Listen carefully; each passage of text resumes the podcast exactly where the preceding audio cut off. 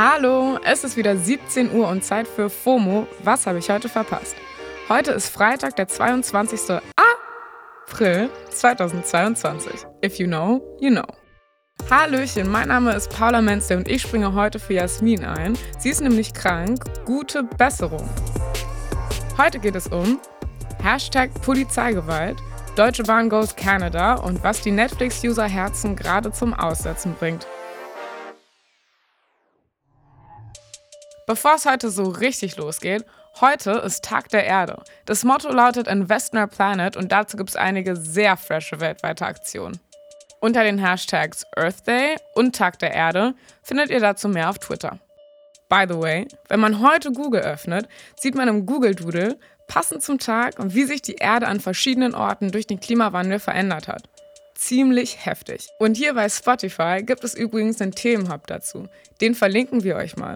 Da findet ihr eine Menge spannende Podcasts zum Thema.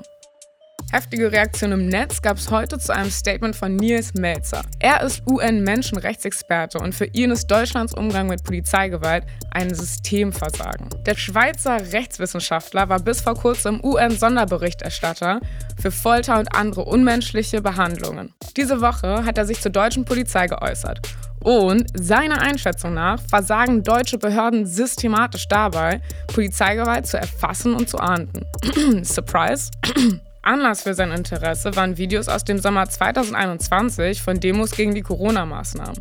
Da haben zum Beispiel PolizistInnen einen mutmaßlich nicht aggressiven Demo-Teilnehmer vom Fahrrad gestoßen und ihn auf den Boden geworfen. Melzer hat dann die Bundesregierung um eine Stellungnahme dazu gebeten.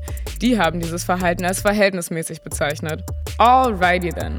Melzer hat auch nach genauen Zahlen gefragt, wie viele PolizistInnen wegen unverhältnismäßiger Gewalt generell zur Verantwortung gezogen wurden. Und jetzt kommt's. In zwei Jahren war es nur ein Polizist.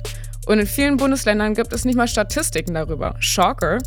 Melzer meint, das ist kein Zeichen von Wohlverhalten, sondern von Systemversagen. Die Behörden sehen gar nicht, wie blind sie sind. Ein Sprecher der Bundesregierung hat inzwischen reagiert und Melzer widersprochen. Alles Klärchenbärchen. Same Energy wie der damalige Bundesinnenminister Horst Seehofer vor zwei Jahren, als er gesagt hat, wir haben kein strukturelles Problem mit Rechtsextremismus in den Sicherheitsbehörden von Bund und Ländern. Naja, auf Twitter schreibt Journalist Stefan Anpalagan zu Melzers Fazit zur Polizeigewalt. Na, das konnte ja niemand ahnen. Hashtag Polizeiproblem, Hashtag Einzelfall. Ja, wer hätte das denn bloß gedacht in einem Land, wo 93% der Ermittlungen gegen PolizistInnen eingestellt werden? Sarcasm Mode Off. Diese News fand nicht nur ich catchy, auch Twitter hatte dazu ein paar Takes. Germany's most loved and most hated Deutsche Bahn wird es bald in Kanada geben. Nach eigenen Angaben hat die Deutsche Bahn von der Stadt Toronto einen Auftrag in Milliardenhöhe bekommen. Sie soll ein 450 Kilometer langes Streckennetz planen und modernisieren. Okay, also ganz streng genommen ist es jetzt nicht die deutsche Deutsche Bahn, sondern die Tochtergesellschaft Deutsche Bahn International Operations. Das ist der Unternehmenszweig, der sich um die internationalen Projekte außerhalb der EU kümmert. Die große Frage ist doch jetzt aber, werden Beschwerden über Zugverspätungen die kanadische Bevölkerung auch so zusammenschweißen wie die deutsche Bevölkerung? Am besten sind eigentlich die Reaktionen dazu im Internet. Diesen Tweet hier fand ich ganz funny, weil er das Thema zeigt, auf das sich einfach irgendwie fast alle Menschen einigen können. Die Verspätungen der Deutschen Bahn. Twitter-Userin moonbunny28 hat geschrieben, Deutsche Bahn be like, let's make some students late for their classes. Evil Smile. Das gemeinsame Aufregen über die Deutsche Bahn ist vielleicht echt Germanys einziger gemeinsamer Nenner und who knows, vielleicht wird es ja irgendwann weltweit für Einigung sorgen. Eine Sache, die im Internet für ganz viel Einigung und Love sorgt, ist die neue Netflix-Serie Heartstopper. Und damit ist wieder Zeit für Bingen am Freitag. Seit heute gibt's Heartstopper auf Netflix und die ist mit einem Blick auf die Reaktion in den Socials absolut binge-worthy. Dabei geht's um den offen homosexuellen Charlie und den beliebten Rugby-Star der Schule Nick. Die beiden werden im Klassenzimmer nebeneinander gesetzt und one thing leads to another. Zwischen ihnen entwickelt sich mehr als eine Freundschaft. Von der sweeten Coming-of-Age Romantic-Drama-Serie gibt's bis jetzt eine Staffel mit acht Episoden. Allerdings ist das Ganze nicht ganz neu.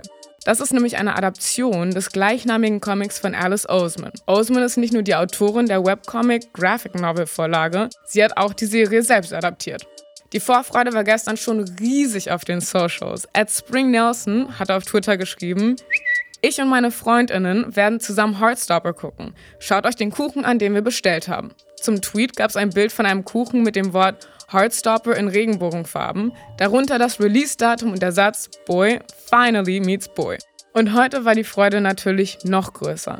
At Darcy My Heart twittert zum Beispiel, also ich habe gerade die ersten zwei Folgen geguckt und musste anfangen zu weinen. Heartstopper hat mir in vielerlei Hinsicht geholfen und ist jetzt eine Serie. OMG. Danke dafür at Alice Osman. Hashtag Heartstopper, Herzchen, Pride Flag Emoji. Also, if you're in need for some romance dieses Wochenende, dann lasst euch eure Herzen mit Heartstopper wärmen.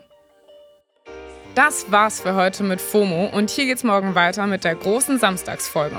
Dieses Mal geht's ums Thema Schwangerschaft und Depression, worüber auch immer mehr auf den Socials gesprochen wird. Da hört ihr dann wieder Jasmin, hier auf Spotify. Feedback geht wie immer an fomo at spotify.com oder in Form von eurer Stimme für uns für den deutschen Podcastpreis. Den Link dazu packen wir euch in die Show Notes. XOXO. FOMO ist eine Produktion von Spotify Studios in Zusammenarbeit mit ACB Stories. Folgt uns auf Spotify.